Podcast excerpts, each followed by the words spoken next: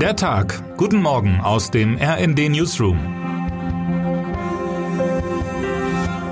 Im Nahen Osten wird über humanitäre Hilfe für die Zivilbevölkerung in Gaza gesprochen. Israel kündigte an, Hilfslieferungen aus Ägypten zuzulassen. Doch noch ist die Grenze geschlossen. Welchen Einfluss kann UN-Generalsekretär Antonio Guterres in Kairo nehmen? Was heute wichtig wird, steht im Morgen-Newsletter der Tag. Guten Morgen, liebe Leserinnen und Leser. Kann der Krieg im Nahen Osten doch noch kurzfristig beendet werden? Verschiedene Regierungschefs sind in den vergangenen Tagen nach Israel und Ägypten gereist. Heute wird auch UN-Generalsekretär Antonio Guterres in Kairo erwartet. Er hatte bereits eine Feuerpause gefordert und auf X, vormals Twitter, geschrieben, dass zu viele Leben und das Schicksal einer gesamten Region auf dem Spiel stünde. Entscheidend werden die Entwicklungen rund um die Explosion im Ali Arab Krankenhaus in Gaza sein. Das von der terroristischen Hamas kontrollierte palästinensische Gesundheitsministerium hatte von rund 500 Toten gesprochen, verursacht durch einen israelischen Luftangriff. Doch an der Version mehrten sich am Mittwoch Zweifel, nachdem das Gebäude nicht beschädigt ist und kein Krater gefunden wurde. Israel macht den islamischen Dschihad verantwortlich. Eine Richtung Israel abgefeuerte Rakete soll demnach schuld an der Explosion sein. Auch an der Anzahl der Toten herrschen Zweifel. Immerhin einen Lichtblick gibt es derzeit. Am Mittwochabend kündigte Israel an, humanitäre Hilfe in Gaza zuzulassen. Ägyptens Außenminister Shukri bestätigte, dass Hilfslieferungen bald über die Grenze gebracht werden sollen. Laut US-Präsident Biden sollen in den kommenden Tagen zunächst 20 Lastwagen starten. Lebensmittel, Wasser und Medikamente könnten dann nach Tagen der Abgeschnittenheit an die Zivilbevölkerung gelangen. Aus Israel selbst soll es laut Ministerpräsident Benjamin Netanyahu keine humanitäre Hilfe geben, solange die Hamas rund 200 Menschen als Geiseln hält.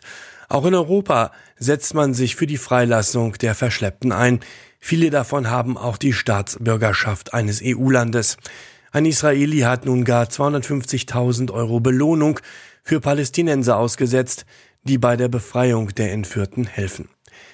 Auch in Europa hat der Krieg im Nahen Osten Auswirkungen. In Großbritannien und Frankreich gibt es Terrorwarnungen und hierzulande hat der Antisemitismus seit dem Terrorangriff der radikal-islamischen Hamas auf Israel am 7. Oktober stark zugenommen.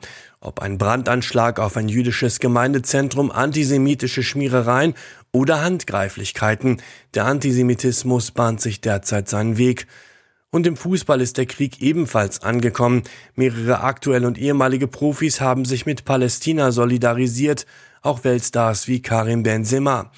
Ist alleine dagegen nichts einzuwenden, sprachen einige Israel dabei aber quasi das Existenzrecht ab. Anwar El Ghazi flog bei Mainz 05 raus, nachdem er sich ein freies Palästina vom Meer bis zum Jordan, also über israelisches Gebiet hinweg gewünscht hat. Einige Fans des FC Bayern wünschten ein ähnliches Vorgehen bei Nusayr Masraoui. Er hat in sozialen Netzwerken Palästina den Sieg über Israel gewünscht. Termine des Tages. Nicht nur zwischen Autofahrenden und anderen Verkehrsteilnehmenden kommt es immer wieder zu Konflikten im Straßenverkehr. Auch zwischen Fahrradfahrerinnen und Fahrern sowie zu Fußgehenden kommt es immer wieder zu Problemen. Selten endet es tödlich, doch Verletzungen kommen öfter vor. Das Risiko steigt mit dem zunehmenden Aufkommen von schweren E-Bikes. Die Unfallforschung der Versicherer wird heute eine Studie vorstellen, die aufzeigen soll, wie Radverkehr und Fußverkehr besser geregelt werden kann, damit die Verkehrswende auch tatsächlich gelingen kann.